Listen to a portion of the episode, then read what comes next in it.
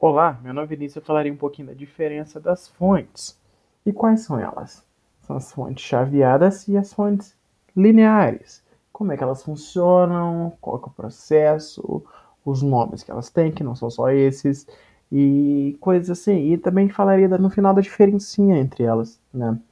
E o podcast será composto pelo roteiro feito por mim, com a ajuda de alguns sites que eu usei para pesquisar, juntamente com a leitura e a explicação. Após, irei explicar passo a passo de como elas funcionam e vamos lá. Primeiro, de tudo, a gente tem que falar que existem dois tipos amplamente usados das fontes, né, que é usado amplamente de uma maneira uau, muito, que são as fontes de alimentação lineares e as de alimentação comutadas. Também são conhecidas as lineares, são conhecidas também como analógicas e as comutadas como chaveadas. E os dois processos, os dois projetos aqui, né, eles utilizam a tecnologias diferentes para alcançar o mesmo resultado. E qual seria esse resultado? Nós utilizamos esse tipo de fonte para poder converter a energia alternada, a corrente alternada, né, em energia e em corrente contínua ok?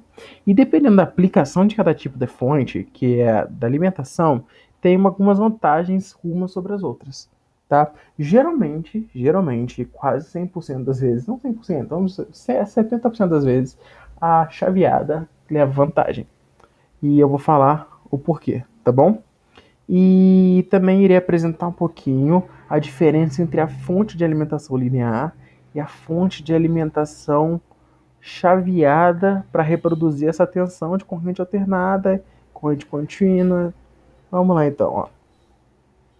Transformadores bem grandes, dependendo do requisito da energia, né, são usados em fontes de alimentação linear para produzir a tensão alternada da rede elétrica. É para uma tensão ainda alternada mais baixa, né? É uma corrente alternada, perdão. Então, uma tensão de corrente contínua limpa é gerada, né? Depois, através desse circuito aí, ela é gerada e tem a retificação do processo de filtragem. É como se entrasse, o transformador mudasse a corrente para menor, né? E aí dentro é gerado uma nova corrente que é a corrente contínua, que deixa de ser a alternada. E como não há interruptor de, dessas altas frequências, essas fontes de alimentação são projetadas para ruído extremamente baixo. E a fonte de alimentação linear tem algumas desvantagens, como disse. O dissipador de calor é uma parte inerente do, reta, do, re, do regulador, né? Vamos falar assim, do regulador da tensão. E que vai aumentar o tamanho da fonte de alimentação, ou seja, tende a ser maior. Ok, a fonte linear ela tende a ser um pouco maior por conta disso. E o regulador dessa tensão vai dissipar energia e causará perdas ômicas, o que levará a um aumento da temperatura. Ou seja, perde temper... aumenta a temperatura porque perde homem. Né? A resistência está ali uh, sumindo, certo? Então, vai aumentar a temperatura. E para que possa que possa não sobrecarregar, digamos assim, tem que aumentar o tamanho. Esse cooler, se a gente pode dizer assim, tem que ser maior, então automaticamente essa fonte será maior. É um raciocínio bem bobo, mas consegue entender? Basicamente isso. E assim, como eu estava falando, essa dissipação causada pela resistência variável irá reduzir a eficiência da fonte de alimentação da linear eles são usados em aplicações que requerem baixa ondulação, baixa radiação eletromagnética e um excelente ajuste.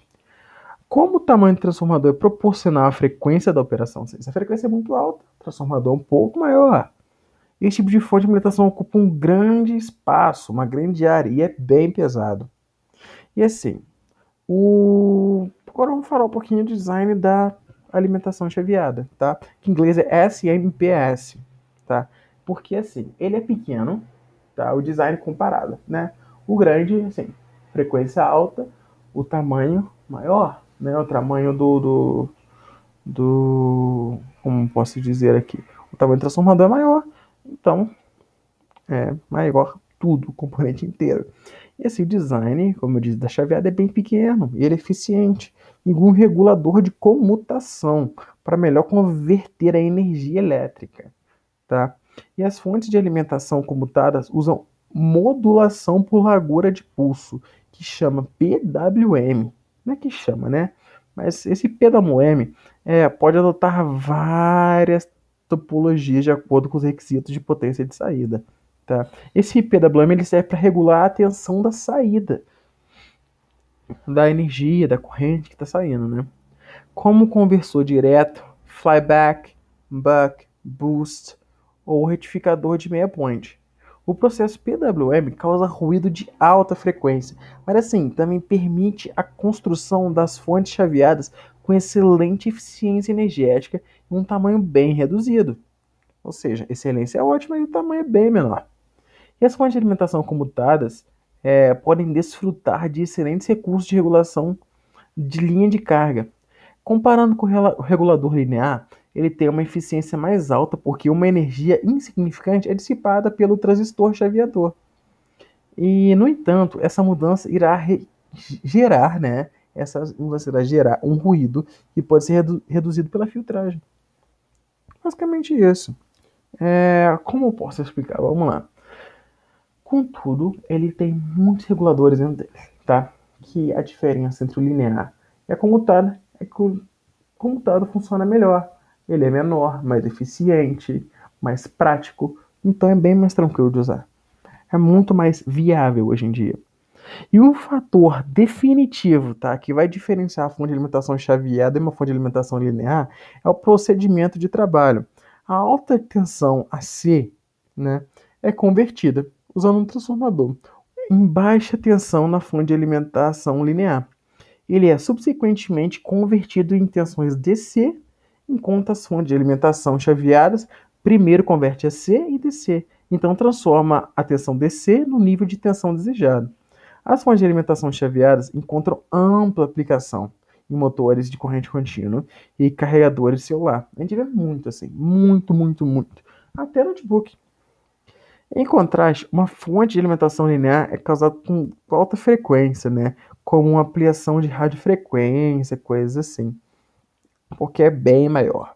E o tamanho, outro fator de diferenciação significativo entre uma fonte de alimentação chaveada e uma, uma fonte de alimentação linear.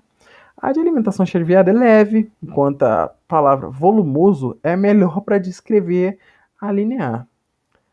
Uh, e a fonte de alimentação chaveada é portátil, pode ser usada assim se fosse em qualquer lugar. Imagina aí, um carregador de celular. Enquanto a fonte de alimentação linear pode ser usada exclusivamente para circuitos eletrônicos laboratórios, ou seja, para coisa muito maior, porque é muito mais pesado e muito mais complexo carregar, não é portátil. E vamos lá, tá? Eficiência. Eu vou falar agora uma coisinha então, vamos lá. Vou falar agora da diferencinha básica, como se fossem tabelas entre elas. A eficiência é baixa, da linear, e da chaveada é bem alta. Pelo todo, como foi explicado aqui.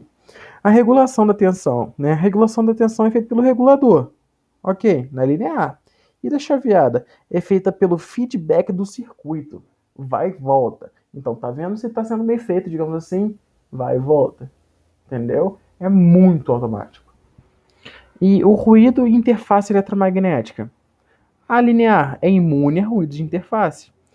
E na chaveada, o efeito do ruído e da interferência magnética é bastante significativo, portanto, são necessários filtros de EMI. Então, lembra? É bem importante. A resposta transiente, tá? É rápida na linear e na chaveada é lenta. Interferência RF. Não tem interferência nenhuma na linear. O chaveamento reproduz mais interferência. E a complexibilidade muito menos complexa linear e muito mais complexa chaveada. Então, o que a gente pode notar aqui? Que além de ser muito maior, ela é muito mais completa. Sim, ela é mais completa, ela possui coisas que, digamos, irá ajudar muito mais em equipamentos que precisam de uma precisão muito maior. ok? Por conta da interferência, que eles dissipam toda interferência. Mas assim, a chaveada, por não ter um dissipador, né? Quem pode falar assim? Na verdade tem, só que não tão eficiente. Ele acaba que não é tão bom para equipamentos que precisam de uma eficiência, digamos, 100%. Então nós vamos com coisas menores, como celulares, carregadores, né? Coisas assim. É, cada um tem suas vantagens. Uma é a portabilidade da chaveada, mas a linear é excelente para quando você precisa de algo que vai funcionar do jeito que deve funcionar em empresas, laboratórios e coisas assim.